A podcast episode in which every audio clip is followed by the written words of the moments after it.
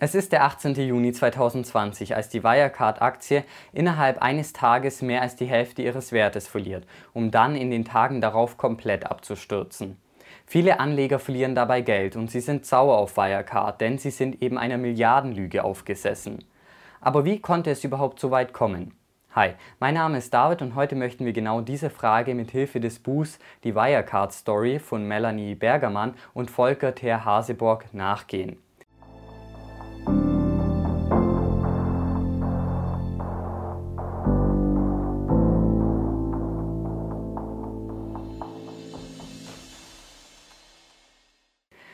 Dazu müssen wir aber zuerst zu den Anfängen zurückspringen, und zwar noch bevor Wirecard überhaupt gegründet wurde. Das Ganze beginnt eben 1998 mit dem Geschäftsmann Paul Bauer-Schlichtegrohl, der eben auch beim Internet-Hype mitmischen will und er erkennt eben, dass es noch nicht so viele Zahlungsdienstleister fürs Internet gibt außer eben für die Erotikbranche, denn da erfolgt die Abrechnung meistens pro Minute über sogenannte Dialer. Bauer erkennt das Potenzial der Dialer und nachdem er seine AG gegründet hat, stellt er die Programme eben auch anderen Seiten zur Verfügung. Allerdings werden schon damals die Grenzen der Legalität sehr stark ausgereizt, denn die Dialer-Programme werden so weiterentwickelt, dass sie immer abrechnen, wenn man im Internet unterwegs ist und eben nicht nur auf bestimmten Seiten. Und das Ganze ist gar nicht so billig, denn entweder kommen dann auf einen einmalige Kosten zu, das kann dann eben bis zu 800 D-Mark sein, oder es wird pro Minute abgerechnet und da kostet der Spaß bis zu 3,63 D-Mark pro Minute. Das Ganze geht dann sogar so weit, dass die Dialer-Programme auf den CDs in den Magazinen teilweise sogar schon vorinstalliert sind. Einmal in den PC eingeschoben, werden sie eben im Hintergrund scharf gemacht und Bauer kassiert ordentlich mit. Dass das Ganze zu rechtlichen Schwierigkeiten führen könnte, ist auch Bauer bewusst und deshalb werden eben heikle Geschäfte dann an Partnerfirmen ausgelagert, beispielsweise in Spanien. Und so hätte sich Bauer eben einfach im Zweifelsfall selbst aus der Verantwortung ziehen können. Dazu kommt dann auch noch, dass es bei den Abbuchungen immer öfter technische Probleme gibt und deshalb hat dann irgendwann mal keiner mehr einen Überblick über die Zahlen. Dieses Problem soll 1999 Alexander Herbst und Oliver Bellenhaus lösen, aber auch sie schaffen es nicht her, über die Zahlen zu werden. Dazu kommt dann auch noch, dass das junge Unternehmen immer mehr Konkurrenz bekommt, allen voran eben natürlich auch durch PayPal. Unabhängig davon entwickelt ungefähr zur gleichen Zeit Detlef Hoppenrath eine Software für Zahlungen im Internet, und zwar mit seiner Firma Wirecard. Wirecard möchte eine Schnittstelle sein, und zwar für Onlinehändler, Kreditkartenhändler und Kunden. Und daher kommt übrigens auch der Unternehmensname, denn Wirecard verbindet im Endeffekt die Kreditkarte mit dem Internet. Und Hoppenrad schafft es auch Millionengelder von Investoren einzusammeln und kann dadurch neue Mitarbeiter einstellen. Einer davon ist der Österreicher Jan Marsalek. Marsalek kann gut programmieren und bringt sich sehr stark in das Startup ein, sodass er dann auch sehr schnell zum CTO, also zum Cheftechniker, befördert wird. Marsalek kann den Anforderungen aber nicht gerecht werden und fällt auch durch diverse Lügen negativ auf. Er wird aber nicht gekündigt, sondern nur degradiert. Bei der Unternehmensführung rund um Hoppenrad läuft es aber nicht besser und die Investoren sind über die Millionenverluste nicht gerade begeistert. Deshalb holen sie eben Hilfe ins Unternehmen und die kommt dann in Form von Markus Braun. Markus Braun ist eigentlich Krisenmanager und soll dem Unternehmen nur auf die Sprünge helfen. Hoppenrad ist aber so begeistert von Brauns Arbeit, dass er ihn kurzerhand abwirbt und Braun kommt dann auch direkt in den Vorstand von Wirecard. Allerdings gibt es noch weitere Probleme, denn das Platzen der Dotcom-Blase und die Anschläge des 11. September setzen dem Unternehmen eben zusätzlich zu. Sie stehen kurz vor der Insolvenz. Fassen wir also nochmal ganz kurz zusammen. Wir haben jetzt eben auf der einen Seite Bauer mit EBS, die keine technisch ausgereifte Bezahlplattform haben, dafür aber Kunden und Wirecard, die genau das gegenteilige Problem haben. Denn die Plattform ist zwar gut, aber sie haben keine Kunden. Und deshalb möchten die beiden Unternehmen sich jetzt eben zusammenschließen. In der Rechnung fehlt allerdings noch Wirecards Gründer Hoppenrath, denn der ist eigentlich gegen eine Fusion oder einen Verkauf. Allerdings kann er nicht mehr viel ausrichten und verlässt deshalb dann auch den Aufsichtsrat. Trotzdem scheitert erstmal die Rettung von Wirecard, denn durch einen angeblichen Einbruch sollen Firmenlaptops mit wichtigen Daten gestohlen worden sein. Im November 2001 meldet Wirecard dann Insolvenz an. Trotzdem kommt es kurz danach zu einer Übernahme von Wirecard durch die IBS AG. und Bauer wird der neue Chef. Anfangs läuft es in der neuen Firma auch ganz gut und es gibt Gewinne in Millionenhöhe. Allerdings werden 2003 die Gesetze für Dialer verschärft, sodass ein wichtiger Geschäftsbereich vor allem in der Erotikbranche wegfällt. Die Lösung? Wetten und Glücksspiel im Internet. Ob das Ganze in dieser Form überhaupt legal ist, weiß zu dieser Zeit keiner so wirklich. Die Risiken werden aber durch die hohen Gewinnmargen aufgewogen. 2005 kommt es dann zum Börsengang und es entsteht die eigentliche Wirecard AG. Das führt allerdings auch zum Streit um die Führungsriege. Braun gegen Bauer. Am Ende kann sich Braun durchsetzen und wird Vorstandschef. Außerdem sichert er sich auch gleich noch 8% der Unternehmensanteile zum Vorzugspreis. Durch den Börsengang bekommt das Unternehmen immer mehr seriöse Kunden. Trotzdem hängt immer noch ein sehr großer Teil des Umsatzes von der Glücksspielbranche ab. 2006 kommt in den USA ein Gesetz, das es verbietet, Zahlungsaufträge für Online-Glücksspiel abzuwickeln. Und obwohl Wirecards Konkurrenten sehr stark davon betroffen sind, zeigt sich Wirecard selbst davon ziemlich unbeeindruckt. Denn in der Zwischenzeit haben sie ein System entwickelt, um das Ganze zu umgehen. Die Lösung steckt in Drittanbietern, beispielsweise auf Gibraltar. Das sind oft Scheinfirmen oder Mittelsmänner, die die Zahlungen abwickeln. Dadurch können die Zahlungen eben nicht mehr direkt dem Glücksspiel zugeordnet werden und Wirecard kann sich aus der Verantwortung ziehen. 2007 werden auch Shortseller auf das Treiben von Wirecard aufmerksam. Der Vorwurf der Shortseller Bilanzmanipulation. Dadurch gerät Wirecard natürlich unter Druck. Allerdings drehen sie den Spieß einfach um und beschuldigen die Shortseller, und zwar wegen Marktmanipulation und Insiderhandel. Außerdem berichten Shortseller auch davon, bedroht und ausspioniert worden zu sein. Und deshalb ziehen sie sich dann eben auch langsam wieder zurück. Und auch 2010, als der BaFin und der Staatsanwaltschaft angeblich krumme Geschäfte von Wirecard gemeldet werden, passiert Wirecard nichts. Stattdessen werden Shortseller verhaftet. Der Vorwurf Kursmanipulation. Für Wirecard läuft es weiterhin prächtig. Ab 2011 sorgt Jan Masalek, der mittlerweile auch im Vorstand sitzt, dafür, dass Wirecard weiter expandiert und zwar vor allem nach Asien. Die Tochtergesellschaft auf Gibraltar wird dicht gemacht, dafür entstehen ganz viele neue Konzerntöchter und zwar mit explodierenden Gewinnen. Aber eigentlich weiß keiner so recht, was die Konzerntöchter überhaupt machen und woher die Gewinne überhaupt kommen. Auch generell ist es so, dass die Strukturen immer undurchsichtiger werden und auch keiner mehr so einen wirklichen Überblick über die Geldströme hat. Außerdem werden auch Kundendaten und Firmen für viel zu überteuerte Preise aufgekauft. Diese ganzen Faktoren sorgen dann dafür, dass auch Wirtschaftsprüfer auf Wirecard aufmerksam werden. Denn für das angebliche Wachstum von bis zu 30 Prozent pro Jahr gibt es eigentlich keine wirkliche Erklärung. Es gibt auch noch weitere Probleme. Aber dazu müssen wir uns erst einmal anschauen, was Wirecard eigentlich überhaupt macht. Im Endeffekt werden zwei Dienstleistungen angeboten.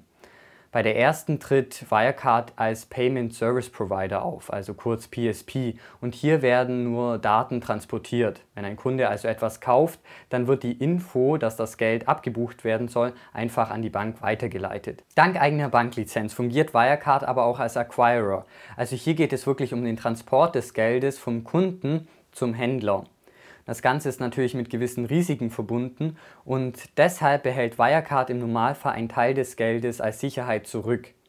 In der Bilanz müsste das Ganze dann eben so aussehen, dass die Seite mit den Verbindlichkeiten gegenüber den Händlern genauso groß sein müsste wie eben die Forderungen gegenüber den Kreditkarteninstitutionen, eben zuzüglich der Barmittel. Bei Wirecard sieht das Ganze aber etwas anders aus. Denn da ist es eben so, dass die Seite mit den Forderungen zuzüglich Cashbestand eben viel, viel höher ist als die Seite mit den Verbindlichkeiten. Und das würde bedeuten, dass Wirecard viel mehr Geld einsammelt, als es eigentlich den Händlern schuldet.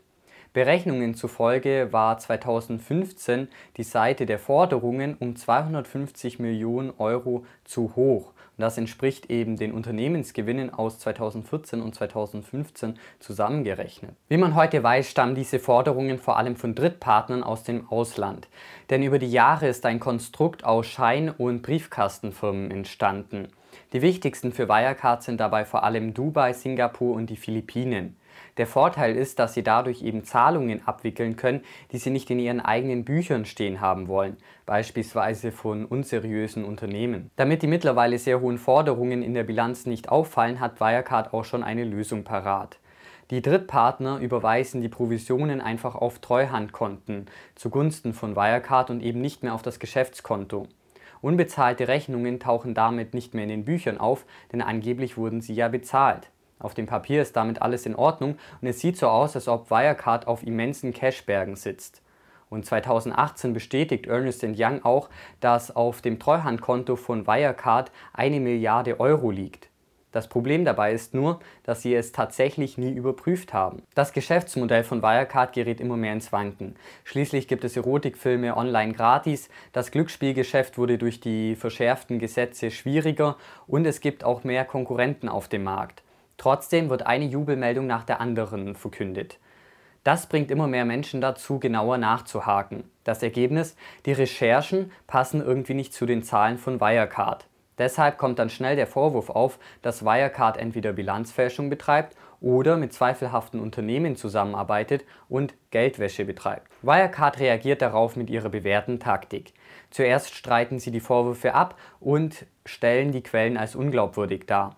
Außerdem wird dann eben noch darauf eingegangen, dass Ernest Young bisher alle Bilanzen von Wirecard testiert hat. Und natürlich darf auch nicht fehlen, dass Markus Braun ja selbst Großaktionär ist und damit natürlich auch am Erfolg der Firma interessiert ist. Und am Ende folgt dann zur Ablenkung die nächste Jubelmeldung. Die Folge, die wenigsten Menschen interessieren sich für die veröffentlichten Berichte und für die Vorwürfe gegen Wirecard. Und 2018 kommt dann auch schon die nächste Jubelmeldung, denn Wirecard steigt in den DAX auf, nachdem sie 2006 bereits in den Tech-DAX aufgenommen wurden. In Singapur werden langsam auch Mitarbeiter auf die zweifelhaften Geschäftspraktiken von Wirecard aufmerksam. Denn um keine Verluste auszuweisen, wird das Geld einfach hin und her geschoben beispielsweise indem Beratertätigkeiten abgerechnet werden. Ob diese Leistungen je erbracht wurden, weiß keiner so genau. Eine Rechtsanwaltskanzlei fängt an, sich mit dieser Thematik zu beschäftigen. Ihr Ergebnis, sehr viele Rechnungen und Verträge sind wahrscheinlich erfunden. Es passiert aber wie so oft nichts. Unter anderem diese Vorgänge in Singapur macht der Financial Times Reporter Dan McCrum öffentlich und immer mehr Journalisten fangen an, sich mit dem House of Wirecards zu beschäftigen. Wirecard reagiert darauf wie gewohnt und wirft Insiderhandel und Marktmanipulation in den Raum. Denn nach solchen Negativberichten fällt der Aktienkurs von Wirecard im Normalfall zweistellig, sodass Leerverkäufer sehr gut daran verdienen können. Und deshalb fängt auch an, die BaFin zu ermitteln, nicht gegen Wirecard, sondern gegen die Journalisten und die Shortseller. Und schließlich wird dann das Wetten auf fallende Kurse bei Wirecard sogar komplett verboten. Trotzdem erscheint im Oktober 2019 ein neuer Negativbericht über Wirecards Drittpartnergeschäfte. Und diesmal können sie sich nicht so einfach aus der Misere ziehen. Deshalb sollen eben Wirtschaftsprüfer von KPMG Licht ins Dunkle bringen. Wie sich herausstellt, existieren viele benötigte Dokumente gar nicht. Und es gibt dann auch noch weitere Probleme. Denn in Singapur hat mittlerweile die Polizei Ermittlungen aufgenommen. Und damit gerät auch der Treuhänder, der für Wirecard fast 2 Milliarden Euro aufbewahren soll, in den Fokus der Ermittlungen. Er entschließt sich deshalb dazu, das Geld an einen Freund auf den Philippinen weiterzuleiten. Und dort wird es dann auf ominöse Weise verschwinden. KPMG kann die Vorwürfe gegen Wirecard nicht widerlegen und der Bericht verschiebt sich immer weiter. Und auch der Bericht im April 2020 lässt einige Fragen offen, beispielsweise eben nach Wirecards Drittpartnergeschäften und es wird auch nicht klar, ob die 1,9 Milliarden Euro auf dem Treuhandkonto auch tatsächlich existieren. Auch gerät Ernst Young immer weiter in den Fokus, denn sie sollen Wirecard geholfen haben, größer und erfolgreicher auszusehen, als sie tatsächlich waren. Deshalb schauen sie beim Jahresbericht 2019 auch ganz genau hin und als Wirecard die geforderten Dokumente nicht liefern kann, wird der Jahresbericht immer weiter verschoben. Denn mittlerweile hat auch Ernst Young so langsam Zweifel daran, dass das Geld auf den Treuhandkonten tatsächlich existiert. Als es auch am 18. Juni 2020 kein Testat gibt, wird klar, dass Wirecard Kredite in Höhe von knapp 2 Milliarden Euro gekündigt werden könnten. Die Folge, der Aktienkurs stürzt ein, Jan Masalek wird freigestellt und Markus Braun tritt zurück. Am 22. Juni bestätigt sich dann das, was viele schon vermutet hatten. Die knapp 1,9 Milliarden Euro auf den philippinischen Treuhandkonten existieren gar nicht. Das ist der finale Todesstoß für Wirecard. Gegen Jan Masalek und Markus Braun wird Haftbefehl erlassen und Wirecard meldet am 25. Juni Insolvenz an. Die Folge, der Aktienkurs stürzt komplett ab. Braun meldet sich freiwillig, der Polizei von Masalek fehlt bis heute jede Spur. Auch der Geschäftsführer für Dubai, Oliver Bellenhaus, stellt sich der Polizei und packt aus über einen Betrug ungeheuren Ausmaßes. Denn seiner Aussage zufolge wurde 2015 beschlossen, Einnahmen aus Drittpartnergeschäften zu erfinden, um die Bilanz aufzublähen. Das Ziel der Aktion Wirecard attraktiver darstellen, als es eigentlich war. Denn seiner Aussage zufolge war bereits 2015 klar, dass Wirecard eigentlich nur Verluste macht. Was bleibt, ist eine Firma mit einer Liquiditätslücke von über 99 Prozent. Und natürlich bleiben auch viele Fragen unbeantwortet. Beispielsweise, warum hat die BaFin nicht eingegriffen und warum hat Ernst Young jahrelang Wirecards Bilanzen testiert, obwohl sie Fehler enthielten? War Jan Masalek V-Mann eines Geheimdienstes? Was ist mit dem Geld auf den Treuhandkonten passiert oder hat es tatsächlich nie existiert? Und vor allem auch, warum ist die ganze Misere nicht schon früher mehr Wirecard-Mitarbeitern aufgefallen, vor allem auch in der Führungsriege?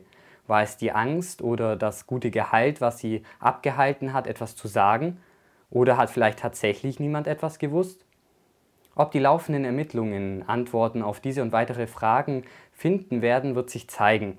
Was aber klar ist, das Ganze sollte sich nicht wiederholen. Wenn ihr mehr zu dem Fall Wirecard wissen wollt, dann würde ich euch auf jeden Fall das Buch Die Wirecard Story empfehlen. Wie gesagt, war es auch Grundlage für dieses Video. Ansonsten war es das jetzt mit der heutigen Ausgabe von Büchercheck. Wenn euch das Video gefallen hat, dann lasst gerne ein Like da und abonniert den Kanal, um nichts mehr zu verpassen. In diesem Sinne, vielen Dank fürs Zuschauen und bis zum nächsten Mal.